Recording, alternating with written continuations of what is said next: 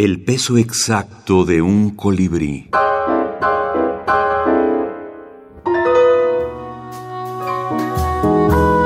Minificción contemporánea.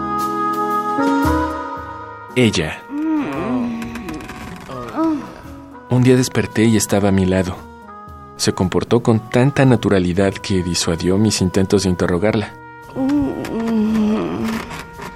Hicimos el amor, desayunamos, luego me fui a trabajar. Cuando volví, seguí ahí. Esa noche nos amamos tres veces. Fue magnífico. Ahora espera mi vuelta todos los días y cada vez que cobro a fin de mes me pide para los gastos de la casa. Lo malo de estos fantasmas es que son de aparición irreversible.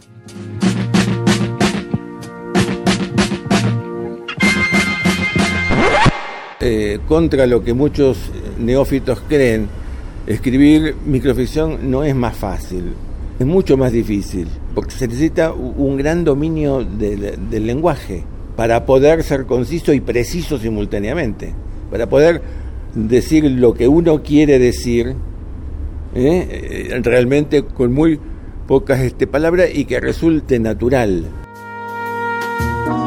Raúl Brasca, ganador del segundo premio iberoamericano de minificción Juan José Arreola en 2017.